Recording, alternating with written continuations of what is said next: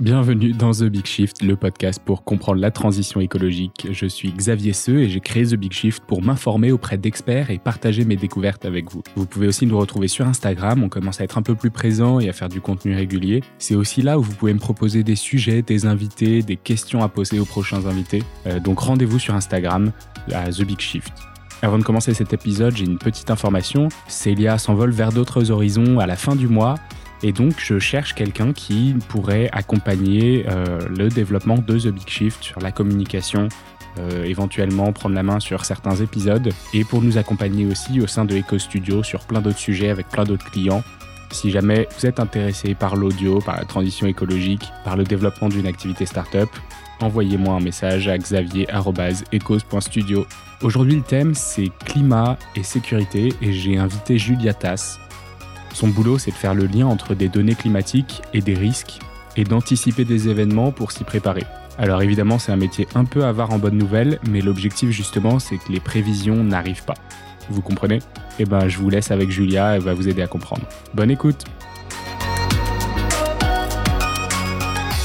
Salut Julia Bonjour. Ça va? Ça va. Bienvenue, euh, bienvenue dans le bureau de The Big Shift, dans le studio de The Big Shift. La vérité, c'est que c'est à la maison.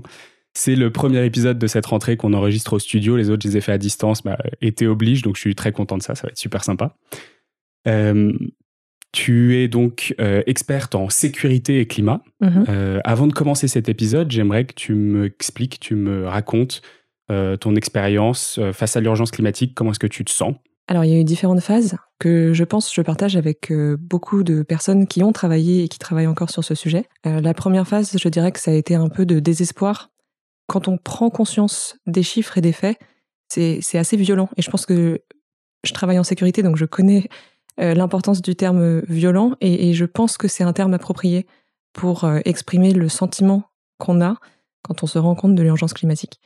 Ensuite, il y a des phases où on essaie de trouver comment on peut s'engager, quelles sont les solutions possibles. Pour moi, ça a été de passer par euh, un parcours où j'essayais de développer des startups.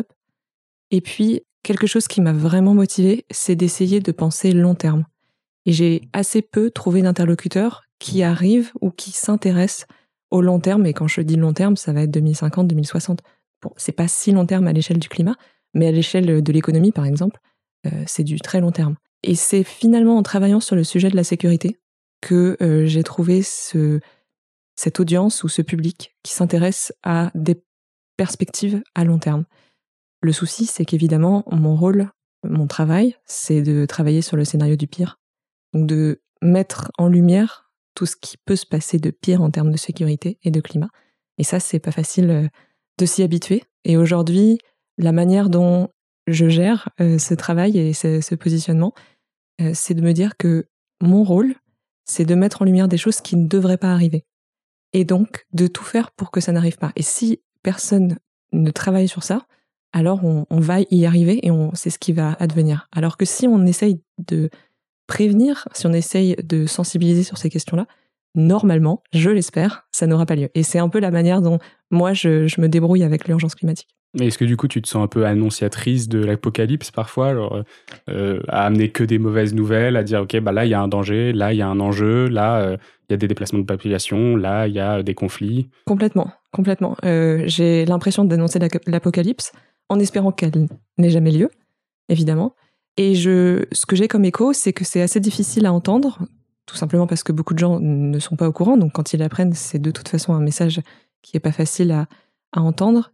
Et puis parce que euh, finalement, c'est assez dur pour eux, me disent-ils, que ce soit une femme relativement jeune et avec le sourire qui leur parle mmh. de la fin du monde. Et ça pose des questions parce que avec quel type de voix et avec quel type euh, de message on est censé parler de ce sujet? Ça pose beaucoup de questions sur, euh, sur ce que veulent entendre les gens et c'est aussi des questions que, sur lesquelles je travaille à titre personnel. C'est-à-dire comment communiquer quelque chose qui est très négatif par essence, comment ne pas créer de, de, de sentiments de déni, de distance pour mieux gérer finalement l'urgence et la violence du message. Euh, c'est très délicat et je pense que beaucoup de gens qui travaillent sur les sujets climat y sont confrontés aujourd'hui. Donc s'il y a des solutions, je suis preneuse. D'accord, j'allais dire parce que du coup, comment est-ce que tu fais au quotidien Mais t'as pas la solution finalement. J'ai pas la solution. Je, en tant que chercheuse, on est plutôt factuel. On essaye de présenter les faits de la manière d'une part la plus euh, représentative possible, mais mm. aussi d'y associer quelque chose de bah voilà ça ça pourrait arriver Mm. si on ne fait pas ça donc d'avoir toujours une conditionnalité qui Ouais. permet de l'annuler entre guillemets Euh, ou en tout cas de, probabilité du GIEC, par exemple. de s'y oui et puis Mm. de, de s'y de s'y attaquer d'agir pour euh, pour que ça ait pas lieu Euh, donc ça c'est un premier moyen Euh, mais sinon j'ai pas vraiment de solution parce que de manière plus large le message de l'urgence climatique très souvent il, il, il passe pas facilement auprès de Ouais. publics qui sont pas habitués Euh, or c'est aussi un des une de mes responsabilités en tant que chercheuse et salariée à l'IRIS, qui est un think tank, c'est de faire de, des communications grand public et de parler de mon travail auprès du grand public, euh, grand public qui n'est pas forcément euh, venu pour entendre ce type de message. Alors tu dis on est très factuel. Est-ce que tu as l'impression de prendre des pincettes aussi? Est-ce que tu as l'impression de ménager les gens, de prendre sur toi une, euh, une anxiété que, que les autres ne réalisent pas ou que tu essayes de, de protéger? Non, pour le coup, je prends pas de pincettes euh, quand je quand je parle de, de certains chiffres. Euh, je vais simplement préciser dans quel contexte ils ont été produits ces chiffres et euh, s'il peut y avoir euh, des estimations qui pourraient être plus faibles, par exemple, et pourquoi. Donc essayer de contextualiser certains chiffres. Je vais pas prendre particulièrement de pincettes. Par contre, je vais essayer de montrer qu'on peut éviter euh, ce chiffre-là. Et souvent, ce, ce, qui ce qui me revient, c'est que les gens ne comprennent pas pourquoi il n'y a pas de solution technique Mm. disponible. Ça, c'est vraiment un, un écueil. Euh, par exemple, pour la montée des eaux, qui est un de mes sujets, puisque je travaille aussi un peu sur euh, le milieu maritime, quand on parle du nombre de déplacés prévus euh, sur les zones littorales, souvent, les personnes euh, qui lisent ou qui écoutent mon propos vont venir me voir ou me questionner sur la possibilité de construire des digues et pourquoi Mm. on n'y pense pas? Et c'est ça qui est le plus compliqué pour moi. C'est pas le- la première partie où j'annonce le chiffre qui est issu de travaux qui ne sont pas les miens. Euh, souvent, ce sont des travaux, euh, d'ailleurs quasiment tout le temps, ce sont des, des travaux de scientifiques du GIEC ou euh, de rapports d'experts euh, de, de- d'agences onusiennes. Ça va être de, de leur annoncer la mauvaise nouvelle de la limite de la technologie Oui. et de ce qu'on peut faire en tant que société pour lutter contre ces conséquences du changement climatique.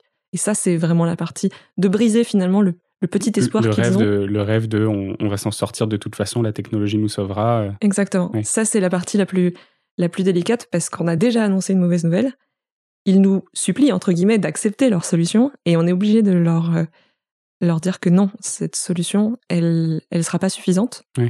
Euh, sinon, on l'aurait déjà fait et on ne serait pas là en train d'a- d'annoncer ces mauvaises Ce que les gens n'acceptent pas, c'est l'irrévocabilité euh, de la chose et le fait que ce qu'on annonce, en fait, c'est pas, euh, même si c'est conditionnel, on peut pas, enfin, on peut pas facilement le, s'en extirper. ouais. Oui, oui, Mm. oui. Et, et c'est là où il faut faire ça avec suffisamment de douceur, je dirais, pour que ce soit un message qui passe. Et en même temps, vraiment être très diplomate dans ce qu'on dit pour pas créer de déni, pour pas créer de rejet. Parce que c'est une, c'est une réaction relativement euh, commune de dire bon, bah, ma solution n'a pas été approuvée, entre guillemets, je vais continuer telle quelle, puisqu'on n'a pas la solution. Ou euh, ça aurait pu être une solution, mais on l'a- on- vous venez de dire qu'on la choisit Mm. pas, que je vais continuer euh, aussi. Donc ça, c'est vraiment un équilibre difficile à trouver. Et donc c'est psychologiquement fa- pas facile pour moi, donc j'arrête pas de me répéter que ce sont les scénarios du pire et qu'on ne devrait pas y arriver. Mais c'est vrai que dans ce travail-là, on est à- toujours sur le fil euh, par rapport à la collapsologie, l'effondrement, etc. Parce que finalement, si on additionne toutes les mauvaises nouvelles sur lesquelles je travaille euh, depuis que je suis arrivée à l'Observatoire Défense et Climat, c'est pas un très très bon scénario. Et effectivement, un autre moyen de gérer cette ce sentiment-là, ce serait de, de, de partir m'installer en dehors de Paris Ouais. euh, en autosuffisance et de ne plus dépendre de, de systèmes euh, dont je sais qu'ils présentent une fragilité sur laquelle je travaille euh, de manière constante. On va venir à, à la présentation de l'IRIS, de l'Observatoire Défense Climat. Euh, mais avant ça, est-ce que tu as l'impression, du coup, depuis, ça fait plus de 4 ans que tu bosses, que tu bosses à plein temps sur ces sujets, est-ce que tu as l'impression, du coup, tu dis, ça, ça a une vision d'apocalypse, le fait d'a- d'accumuler toutes ces nouvelles-là, est-ce qu'il y a quand même euh, une, idée de, bon sens, de, on, arrive à, enfin, les gens prennent-ils mieux conscience maintenant? Est-ce qu'il y a moins de déni? Est-ce qu'il y a plus de facilité d'acceptation qu'il y, a quatre ans? Je ne sais pas si c'est vraiment ça la bonne nouvelle, ou le fait que finalement, puisque le travail dont on parle là, c'est de travailler en partie pour les acteurs de la sécurité mm. sur le thème du climat, et que euh, ces acteurs de la sécurité, d'une part, ils ont les moyens euh, techniques, eux, d'agir pour s'adapter et puis pour porter secours aux populations, c'est-à-dire que c'est ce sont souvent les acteurs qui sont là en dernier recours. Si eux sont préparés, j'estime qu'une partie de mon travail aura été fait. C'est-à-dire qu'au moins, dans le scénario du pire, euh, les derniers recours ne seront pas démunis face à la situation. Ce qui est quand même une relativement moyenne bonne nouvelle, mais mmh. une bonne nouvelle euh, qu'il faut, euh, qu'il faut prendre, parce que toute bonne nouvelle est bonne à prendre. et puis, mon second, l'espoir sur lequel je, je, me repose aussi, c'est que ce type d'acteur-là, quand il considère qu'une menace ou qu'un danger est sérieux et grave, j'espère que le reste des acteurs, euh, notamment le gouvernement et, les pouvoirs publics, vont les écouter parce qu'ils euh, ils dosent la probabilité d'occurrence, euh, les actions qu'ils doivent, qu'ils doivent mettre en place pour, pour y faire face. Donc, mon espoir aussi, c'est qu'à travers la prise de conscience de ces acteurs-là, le reste d'une partie des pouvoirs publics et des, et des personnes qui sont responsables de l'action publique se disent bon, ça devient sérieux. Quand tu dis ces acteurs-là, on parle notamment des armées, euh, bah d'ailleurs surtout des armées. Le ministère de l'Intérieur, la sécurité civile, les pompiers, etc., qui eux euh, travaillent aussi mmh. sur ces sujets-là. Et qui potentiellement ont euh, peut-être meilleure presse auprès du gouvernement que des organes publics, une convention citoyenne pour le climat, des influenceurs climat ou même le GIEC qui est pas forcément toujours très accepté, notamment parmi les députés, euh, les organes de décision. C'est mon espoir, en tout cas. bon, alors du coup, dix minutes après le, début de cet épisode, euh, on va faire un petit peu un, rembobinage. Est-ce que du coup, tu peux te présenter, me donner un peu ton parcours, euh, ce que tu fais à l'IRIS, peut-être présenter l'IRIS et l'Observatoire Défense Climat? D'accord. Et voilà, puis on va Je vais faire ça dans ce sens-là. Donc je vais commencer par moi. donc je travaille aujourd'hui à l'IRIS, ça fait effectivement quelques années maintenant. Donc je j'ai avant ça euh, fait des études à la fois en relations internationales et en sciences environnementales euh, avec une spécialisation sur le climat. Et puis euh, après ces, ce master, ces deux masters, j'ai travaillé plus particulièrement sur les affaires maritimes pendant quelques années parce que c'était ma passion. Et puis j'ai vécu plusieurs situations où je me suis rendu compte qu'en tant que française et ayant grandi principalement à Paris, euh, j'avais été assez peu exposée à euh, toute forme de violence ou d'insécurité. Et c'est passé à la fois par le master en sciences climatiques où on en a déjà un peu discuté, mais on se rend compte qu'on est vulnérable en tant qu'espèce, euh, parce qu'on fait au système climatique et à la planète. Et puis après des, des, expériences à côté où je me suis rendu compte que moi, en tant qu'être, j'étais, il fallait que je me rappelle que mon corps est fini et vulnérable et, et euh, qu'on était, euh, qu'on était finalement dans une forme de sécurité constante et d'état d'esprit où aujourd'hui en France on ne se sent pas exposé. Mm. Euh, ni au changement climatique. D'ailleurs, c'est un des sujets sur lesquels on travaille beaucoup. C'est le changement climatique ne va pas seulement impacter les pays les plus pauvres. Et ça, c'est un message aussi que, j'essaye de, porter. et donc, cette, ce virage-là, finalement, il a eu lieu en 2018-2019 et je me suis posé la question de savoir s'il y avait des gens qui travaillaient sur les liens entre changement climatique euh, et sécurité et défense. Et puis j'ai trouvé l'IRIS, donc je les ai contactés. Euh, à ce moment-là, je voulais savoir aussi s'il y avait des gens qui travaillaient tout particulièrement sur euh, le milieu maritime. Mm. C'était pas vraiment le cas, donc voilà, ils m'ont poliment renvoyé vers, vers l'Observatoire des et Climat. Et puis après, une, quelques mois plus tard, il y a une, un poste qui s'est ouvert. Donc euh, j'étais prête. j'ai fait, euh, j'ai candidaté et puis euh, j'ai été prise. et c'est vrai que mon double parcours, à la fois en relations internationales et en climat, est très pertinent mmh. pour pour ce travail-là.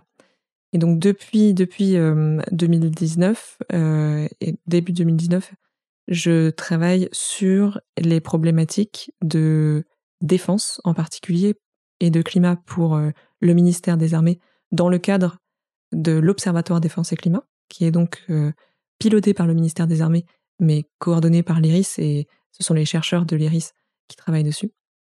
Et puis, je travaille à côté sur d'autres thèmes de sécurité plus large, donc ça peut être la sécurité alimentaire, la sécurité hydrique, la sécurité humaine euh, et euh, l'océan. Et donc l'IRIS, pour finir sur, euh, sur ça, c'est un think tank basé à Paris qui est spécialisé en affaires internationales, défense, et au sein duquel il y a un petit pôle de chercheurs qui travaillent sur le climat, l'énergie, l'environnement comme c'est assez dense, en plus, tu as eu du coup un double cursus, tu as eu 5 ans d'études où en fait finalement tu étais à probablement 60 ou 70 heures par semaine mmh. Pendant toutes ces années-là si je résume aujourd'hui, ton travail, c'est de comprendre des enjeux climatiques, sécurité, euh, euh, relations euh, géopolitiques, géostratégiques, d'anticiper les changements qui peuvent avoir lieu et après de proposer des solutions, notamment au ministère des Armées. Toute la première partie est très exacte, c'est-à-dire qu'effectivement, on va recouper des données climatiques, des données économiques et sociales, pour ce qui est de la géopolitique, on va faire appel à des spécialistes qui sont au sein de l'IRIS, parce qu'on va travailler souvent zone par zone ou thème par thème. Une fois qu'on a toutes ces données-là, on va les recouper et on va essayer d'identifier des points de bascule, des points de vigilance.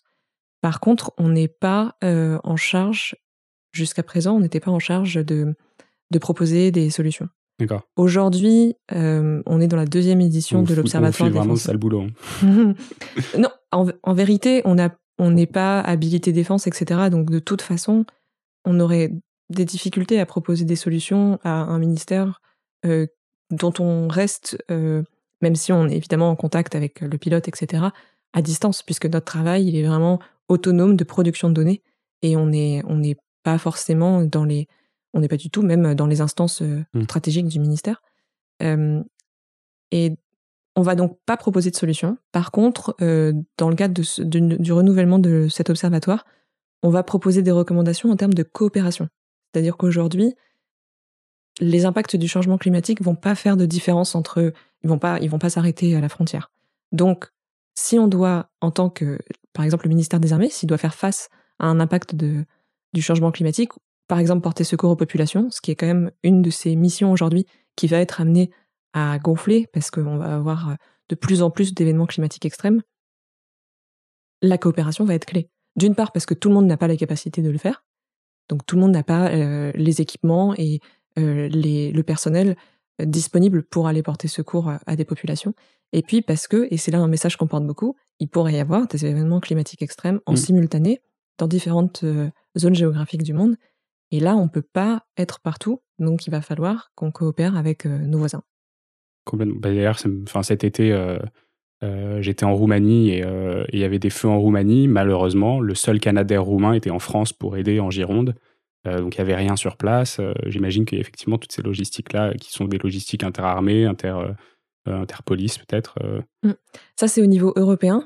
donc ça, c'est une bonne nouvelle, il faut le souligner. Même si là, en l'occurrence, ce que tu évoques, c'est plutôt pas une bonne gestion, mais il y a une mise en commun euh, du, du matériel euh, et, du personnel de la sécurité civile au niveau européen dans le cadre de, surtout des incendies en été. Euh, ça peut aussi être les inondations comme celles qui ont eu lieu l'année dernière mmh. en, Allemagne et en Belgique.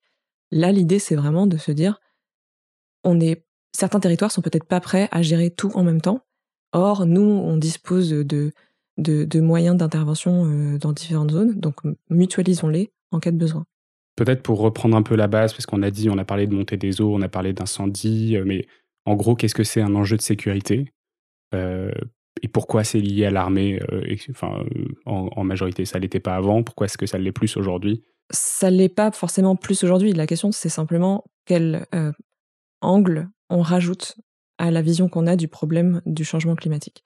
Jusqu'à présent, et je pense que c'est aussi lié à l'espèce de basculement qu'il y a eu ces dernières années, où on a réalisé que ça allait arriver. Et que même si on atténuait, on allait quand même en voir les conséquences. Donc il y avait toute une partie adaptation qui a pris de l'importance mmh. ces dix dernières années à peu près. Alors que dans les années 2000, par exemple, on pensait que si on atténuait, on n'allait pas forcément voir les conséquences du changement climatique. parce que, donc, si on revient à l'atténuation, les armées ont un rôle puisqu'ils émettent des gaz à effet de serre comme tous les autres secteurs et en particulier puisqu'ils dépendent d'un carburant fossile, donc ils peuvent et ils doivent agir mmh. sur ce sujet-là. C'est pas forcément le rôle de l'Observatoire Défense et Climat que de travailler sur ces sujets, puisque c'est davantage des sujets stratégiques et d'ingénierie, même si évidemment c'est un message qu'on porte en tant que chercheur. Les armées vont devoir faire face au changement climatique comme tout le monde. Ça, c'est le premier sujet. Comment les armées vont être impactées directement par le changement climatique, que ce soit les infrastructures, euh, qui peuvent être exposées à la montée des eaux, euh, au fait qu'il y ait des événements climatiques extrêmes, ils ne seront pas épargnés. Euh, comment les équipements, de plus en plus électroniques, avec des capteurs, etc., des complexes, vont mmh. être exposés au changement climatique, comment les hommes. Et là, ça, on a assez. Finalement, je pense que c'est le la partie pour laquelle on a moins de d'idées quand on travaille sur, sur, ce, sur ce sujet, mais on se rend pas compte. la France a des, des, des interventions en cours un peu partout autour du monde. Donc, les soldats sont exposés à des très fortes chaleurs, des tempêtes de sable, ou le grand froid, ou l'humidité. Et euh, il faut travailler sur l'adaptation de, de, ces, de, ces, de ces soldats au changement climatique. donc ça, c'est le premier point évident qui est, en tant qu'institution, comment on fait pour s'adapter, nous. Ensuite, deuxième point, ça va être euh, comment on fait pour faire face à l'impact du changement climatique sur la population dont on est en charge. Mmh.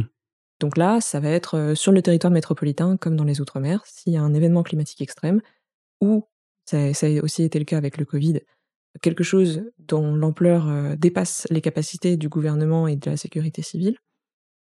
On en voit souvent le dernier recours, qui sont les armées. Mmh. Comment ces acteurs-là se préparent au fait qu'il va falloir de plus en plus porter secours aux populations, par exemple. Et puis, le dernier point, et on travaille aussi sur ça à l'Observatoire Défense et Climat, c'est se dire quelles sont les zones où le changement climatique va venir à poser une pression supplémentaire sur des populations qui sont déjà en tension. Et là, c'est davantage l'apocalypse, effectivement. Parce que mon but, c'est de. Le but de, de, nos travaux, ça va être de mettre en lumière quels peuvent être les points de basculement dans certaines régions. Là, cependant, ce qu'il faut réaliser, c'est que ce ne sont pas les outils pour remédier ou pour pallier les effets dont que j'expose sont pas dans les mains du ministère des Armées. Ce sont des outils de développement, d'adaptation, etc. Donc c'est simplement pour eux de se préparer à la possibilité que ça ait lieu, mais ils peuvent rien faire à leur échelle pour y remédier. Donc ça va être dans les mains d'autres ministères, par exemple, mmh. ou d'autres acteurs. Tu parlais tout à l'heure du, du fait qu'on ne se rendait pas du tout compte euh, ici en France métropolitaine, de, de l'impact du changement climatique qu'on n'avait pas l'impression d'en être, euh, d'en être victime. Euh, et pourtant, je regardais dans une conférence que tu donnais, je pense au parc Galéa, où mmh. il y a, a peut-être un an de ça, où tu disais qu'en fait la France était, la France métropolitaine, on parle même pas des Drômes, était un des pays les plus touchés les 20 dernières années en termes de, de dommages et de victimes du réchauffement climatique. Euh, au monde, et notamment à cause de la, canicule de, de 2003. Pourquoi est-ce que du coup, on n'arrive pas à se, mettre ça dans la tête? Que les enjeux de sécurité sont ici, en fait. Oui, oui, oui. Euh, alors pour cet exemple en particulier, effectivement, je faisais référence à une carte où on voit que la France euh, est en, orange alors que beaucoup de pays dans le monde sont en jaune. Donc en fait, elle est référencée comme étant particulièrement exposée au changement climatique au cours de ces 20 dernières années. Et c'est parce que les gens qui ont construit cette carte euh, considère que les morts liées à la canicule en 2003 mmh. sont des morts euh, des conséquences liées aux conséquences du changement climatique. c'est une réflexion à avoir, c'est-à-dire est-ce que on considère que dès 2003 tout ça a été lié au changement climatique ou pas? Ce qu'il ce qu'il faut en conclure, c'est qu'on va avoir des canicules, qu'on n'y était pas préparé. En 2003, nous n'étions pas préparés à ce type d'événement et on a vu les dégâts que ça pouvait causer. Donc il faut imaginer que quelles que soient les variations euh, du climat qu'on va connaître, il y a plein d'événements pour lesquels on n'est pas préparé. Et c'est assez triste de tenir ces propos à la fin d'un été où on a prouvé de nouveau que nous n'étions pas préparés à un événement climatique. Euh, exactement. C'est-à-dire que on va sans doute avoir des infrastructures et des, et des euh, tout, tout, plein de dispositifs en place pour, en cas de sécheresse et de, de longues périodes de canicule, faire face et ne pas avoir autant de morts qu'en 2003. Là-dessus, j'espère, mais normalement, ce qui s'est passé ces dernières années le prouve, On a eu des canicules et on n'a pas eu le, en, tout cas pas du tout le même nombre de morts. mais on n'était pas préparé aux sécheresses. Ou en tout cas, on croyait que ça allait advenir plus tard. Et c'est là aussi quelque chose qui est assez clé dans le discours, c'est de dire oui, j'en suis conscient. Beaucoup de gens me répondent oui, on, sera exposé, mais nous, on a le temps. Donc déjà, ils acceptent le premier point. c'est la bonne nouvelle. Mais on a le temps. Bah, pas forcément, parce qu'on ne sait pas prévoir. et pour les scientifiques, c'est assez difficile de. Moi, je ne suis pas scientifique du climat, mais je, je l'entends, de dire qu'il y a quelque chose qui s'accélère. Les gens disent mais par rapport à quoi? Qu'est-ce qui s'accélère, etc. Ce qu'il faut faire comprendre, c'est que ce qu'on pensait qu'il allait advenir dans 2040 ou va arriver d'ici 2020, dans la décennie 2020-2030. Et ça, c'est pas facile à comprendre. là, on fait double oiseau de mauvais augure parce que parce qu'on a quelque chose de négatif à annoncer et en plus, on est obligé d'annoncer le fait que ça va arriver plus tôt que prévu. Donc non, les gens sont globalement pas préparés au fait que le changement climatique va avoir des impacts en France. Alors ça, je dis ça sans avoir fait de, euh, sans avoir eu suffisamment de, de retour de ce que cet été a pu provoquer euh, dans la conscience collective. Mmh. Je pense que cet été a été clé. L'année dernière déjà, j'ai trouvé qu'après les inondations euh, en Allemagne et en Belgique, qui ont clairement été liés au changement climatique dans les médias et par la communauté scientifique, il y avait eu un changement de, d'approche. Déjà parce que ça voulait dire que le changement climatique, ça pouvait être des inondations, qui n'est pas forcément évident à première vue. et là, de nouveau, on a directement lié le changement climatique à ces sécheresses. Donc, on peut espérer qu'il y ait une prise de conscience. Ce qui, ce qui me paraît délicat, c'est comment ensuite faire en sorte que cette prise de conscience ne soit pas de la panique, puis du déni. Là, c'est assez clé. ce qui est très particulier aussi pour mon travail, c'est le contexte avec la guerre en Ukraine, évidemment, puisque en tant que, que chercheuse sur géopolitique, on, on, travaille beaucoup sur ce sujet. Et alors que ça faisait quelques années qu'on essayait de mobiliser, ou en tout cas de sensibiliser une certaine partie des pouvoirs publics sur le fait qu'il y avait des risques associés aux interdépendances énergétiques et que c'était pas vraiment euh, euh, quelque chose qui était entendu. On a deux choses en même temps, en fait, on a deux basculements en même temps. On a le fait que davantage de personnes nous écoutent sur euh, les dangers associés aux impacts des changements climatiques, et puis tout d'un coup une prise de conscience que en fait déjà la sobriété, ça peut être une bonne rien n'est infini. rien n'est infini. Et puis l'énergie est une ressource comme les autres dont on dépend euh, euh, énormément et qui nous vient d'ailleurs. Et donc il y a mes deux champs de recherche qui sont et la géopolitique et le climat et l'environnement qui reviennent aujourd'hui vraiment au cœur des discussions.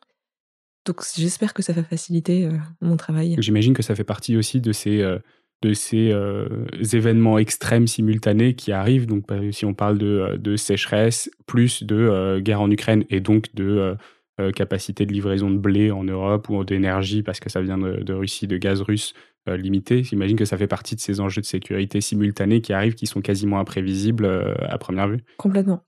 Complètement. Et c'est ça qu'on essaye. C'est aussi le, rôle de l'Observatoire Défense et Climat. C'est de mmh. dire qu'il peut y avoir en même temps un événement climatique extrême qui mobilise une partie des moyens des armées, et puis un événement géopolitique qui mobilise l'autre partie des moyens des armées. On met le curseur où? Quelle urgence on traite en premier?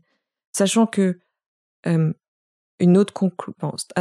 très souvent, on me dit qu'il va y avoir davantage de guerres autour, ou alors c'est un retour de guerre autour de l'eau, des ressources, etc. déjà, c'est assez délicat de dire que c'est on va se battre pour l'eau, comme si c'était nouveau, alors que les ressources ont toujours été au cœur des conflits. Hum, donc, peut-être que c'est un retour parce que au milieu du, XXe siècle, on, a fait la guerre pour d'autres raisons, mais ça reste, ça le nerf de la guerre, les ressources, euh, sans mauvais jeu de mots. Et la différence là, c'est qu'on est de, de plus en plus nombreux factuellement pour des ressources qui sont, elles, parfois de moins en moins disponibles dans certaines zones. La question va être est-ce qu'on va arriver à mettre en place ces structures de coopération dont on n'arrête pas de répéter qu'il faut les mettre en place parce qu'il va y avoir un appauvrissement de certaines ressources, etc. etc. Est-ce qu'on va y arriver ou pas? Le petit point positif que j'aimerais apporter ici, parce que sinon c'est un peu déprimant, c'est que ce qu'on observe, c'est qu'assez souvent, s'il y a des conflits ou des tensions pour des raisons politiques euh, ou religieuses par exemple ou économiques, la gestion commune des ressources peut être un point d'accord, d'entente. C'est-à-dire que. D'accord, je l'aurais vu vraiment dans l'autre sens. Ça, ça, cristalliserait les tensions. Alors, ça peut cristalliser les tensions, mais ça peut vraiment aussi être un point d'entente. C'est-à-dire que. assez souvent, il est dans l'intérêt du pouvoir en place de fournir à sa population de l'eau et, et, une sécurité alimentaire. Et donc, ça, ça peut être vraiment le, le point où des, des, pouvoirs qui, sinon, sont en, très opposés, voire en tension, en conflit, se parlent. Ça, c'est la bonne nouvelle. Et on peut extrapoler un peu cette euh, vision des choses en, en se souvenant que les États-Unis et la Chine, même s'ils sont dans une rivalité dont on parle en permanence, etc., et on l'a vu cet été aussi, qui peut escalader assez mmh. rapidement, euh, restent en contact sur le, autour des questions climatiques, à voir si on considère la Terre comme une ressource, euh, mais ils sont conscients qu'il est dans leur intérêt, à l'un et à l'autre, de, de, ne pas se détacher de ces mmh. négociations climatiques. Donc je reste, je reste optimiste. Dans certaines zones du monde, euh, il y a la question était plutôt d'ailleurs autour de, de, de, votre scope parce que Aliris, donc tu m'as dit que tu travaillais essentiellement sur les théâtres d'opération français puisque du coup la plupart de tes études étaient commandées, euh, commanditées par, euh, par le ministère des Armées. Mmh c'est quoi les grands enjeux sur lesquels vous travaillez? Est-ce que c'est des aléas climatiques? Euh, Quelles sont les conséquences en termes de conflits, de déplacement de population? Euh, Est-ce que tu as des exemples? Oui, j'ai des exemples. Alors, on travaille pas seulement sur les théâtres d'opération, on travaille aussi pour ce qui s'appelle les zones d'intérêt pour la France. Donc, simplement des, zones qui intéressent la France. Euh, voilà, de manière assez. Mais c'est important de le préciser parce que, par exemple, la France va pas avoir le même intérêt pour une zone comme l'Arctique hmm. que des pays comme les États-Unis, le Canada ou la Russie. Voilà, donc c'est un peu pour situer le, le, périmètre de mon travail. Donc, par exemple, on a travaillé effectivement sur le Sahel, qui est là qui, qui répond à la catégorie théâtre d'opération. On a travaillé sur l'Asie du Sud-Est, donc l'Indo-Pacifique, mmh. pour le dire au sens large. on a travaillé sur le sud-ouest de l'océan Indien, où se situent des territoires français. Où là, du coup, le sujet majeur, c'est la montée des eaux et les Non, il doit y avoir aussi peut-être des typhons, des... Exactement, cyclones. oui, alors on on va pas essayer de lister les risques et de les de les de les classifier ou de, de les classer l'un par rapport à l'autre. Par contre, on va pouvoir mettre en lumière quelques points de bascule. Par exemple, si on prend l'Asie du Sud et du Sud-Est, il y a des grands fleuves qui sont issus de la chaîne de montagnes himalayenne.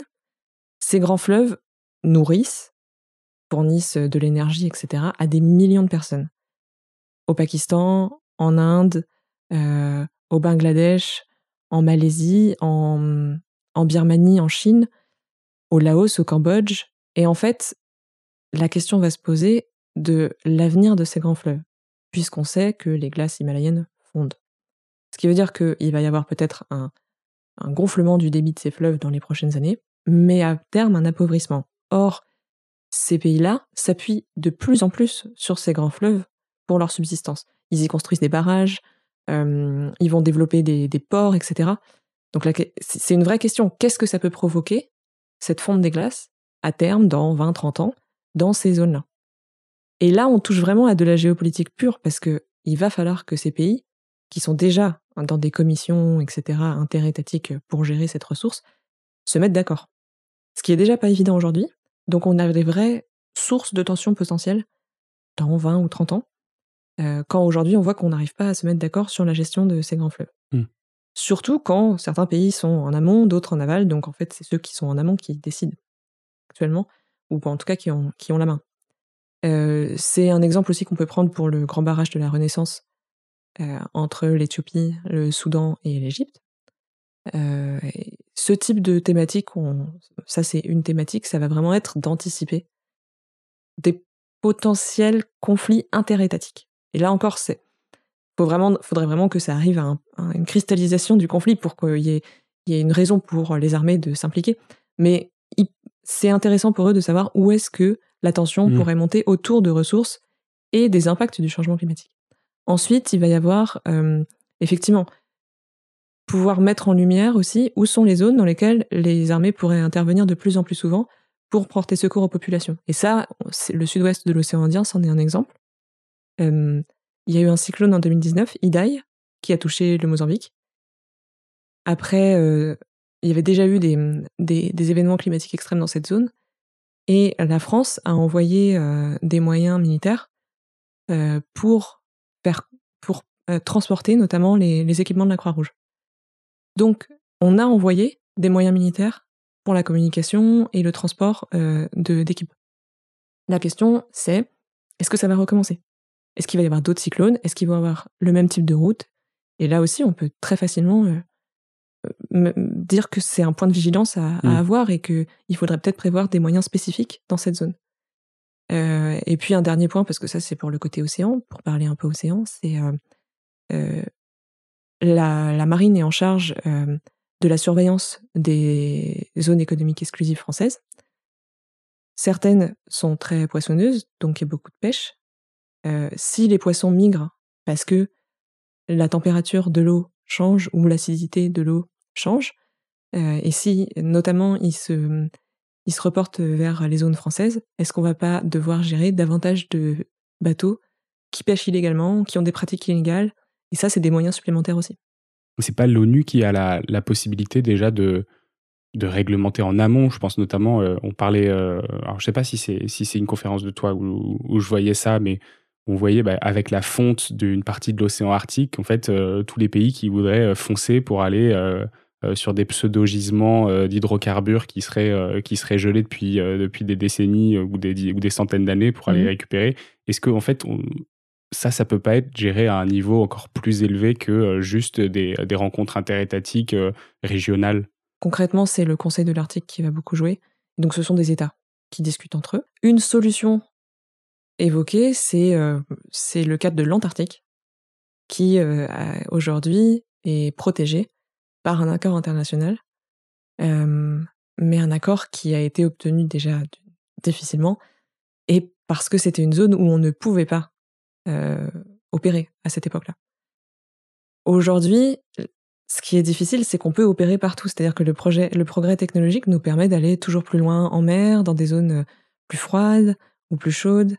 Euh, et ça va rendre encore plus difficile des accords internationaux mmh. sur le fait de ne pas aller quelque part, de ne pas toucher à quelque chose. Ça, ça Par contre, ça, c'est un motif d'inquiétude pour moi. C'est-à-dire que plus on avance plus on progresse technologiquement, moins il y a de raisons pour nombre d'acteurs économiques euh, de rendre ces zones inaccessibles.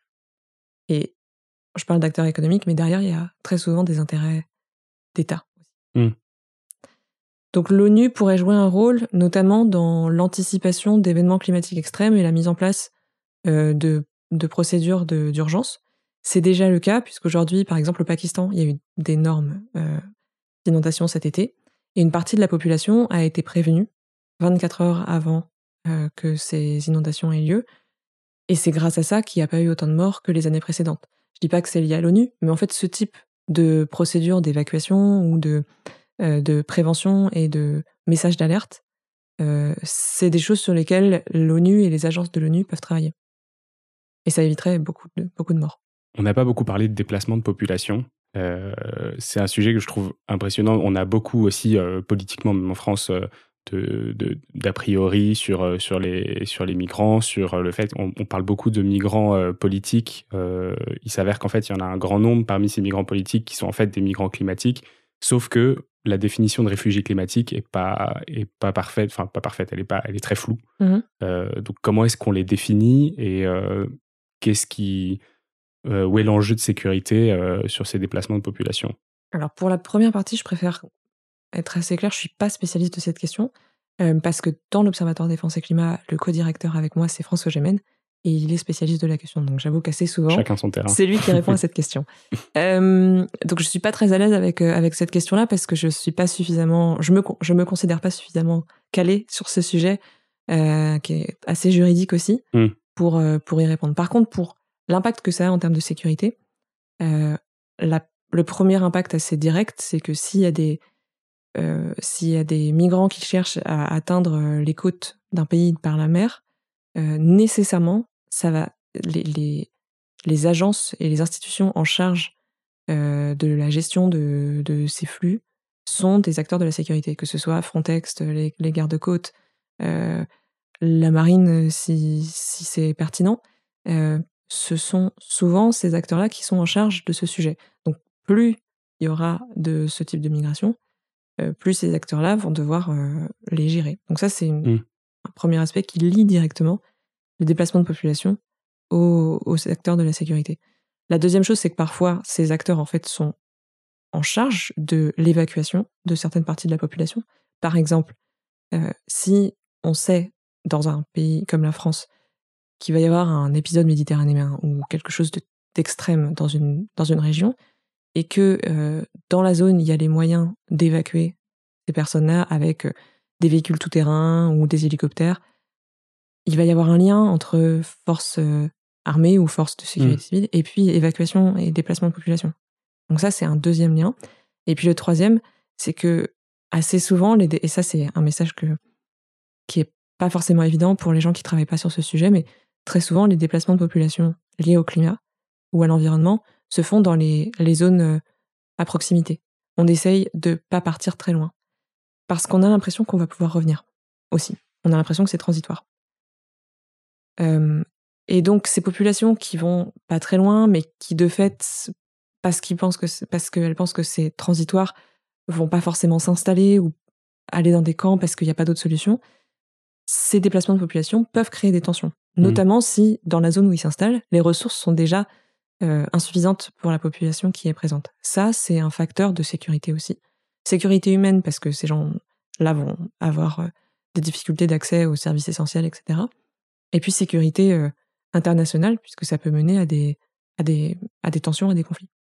Est-ce que les, les, forces armées sont, sont formées du coup à, à la conscientisation du fait que le climat devient un vrai ennemi? Je veux dire, on a eu euh, on a eu la création des forces armées euh, sentinelles parce que le terrorisme euh, est créé. Est-ce qu'on peut avoir la création d'une armée climatique? Est-ce que est-ce que c'est des sujets qui sont évoqués? Comment est-ce que comment est-ce que ça se voit? Est-ce que c'est suffisamment conscientisé pour qu'on puisse se dire il y a une task force qui est vraiment spécifique climat?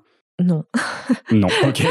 La réponse est directe et claire. je vais je vais développer, mais alors déjà d'une part pour la première partie de la question sur le fait que il y a une prise de conscience généralisée Là aussi, non. Euh, je suis assez optimiste parce que j'observe depuis plusieurs années. Quand tu dis non, tu, parles des sphères élevées de, de, de, de, de la direction des, du ministère des Armées ou... Alors, je suis pas en contact avec, euh, avec les soldats sur le terrain.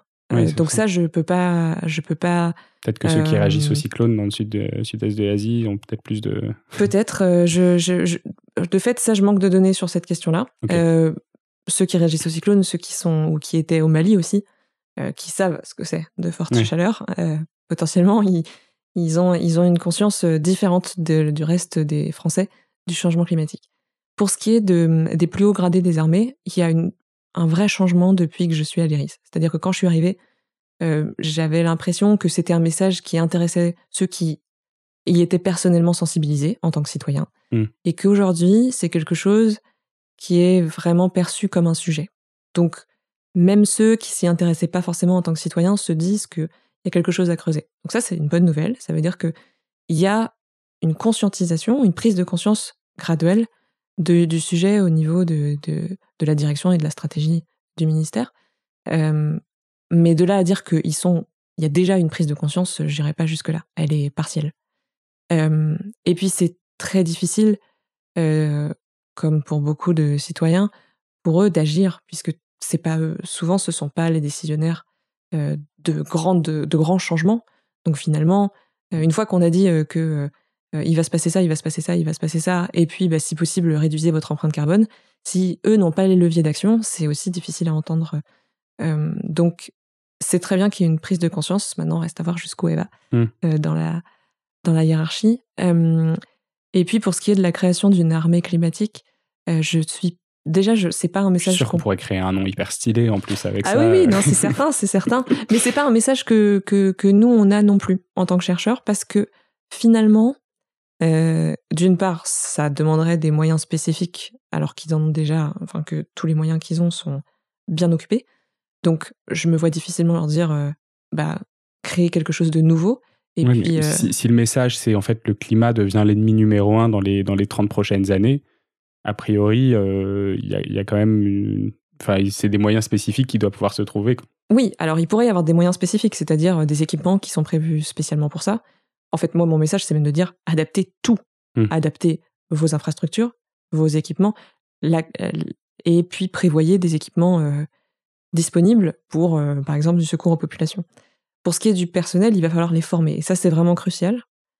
Il faudrait que tout le monde soit formé au changement climatique euh, de manière assez générale, mais ça, c'est mmh. compliqué. Mais au moins aux conséquences des changements climatiques sur leur métier. Euh, et ça, c'est pas encore le cas, mais on progresse, et pas que en France.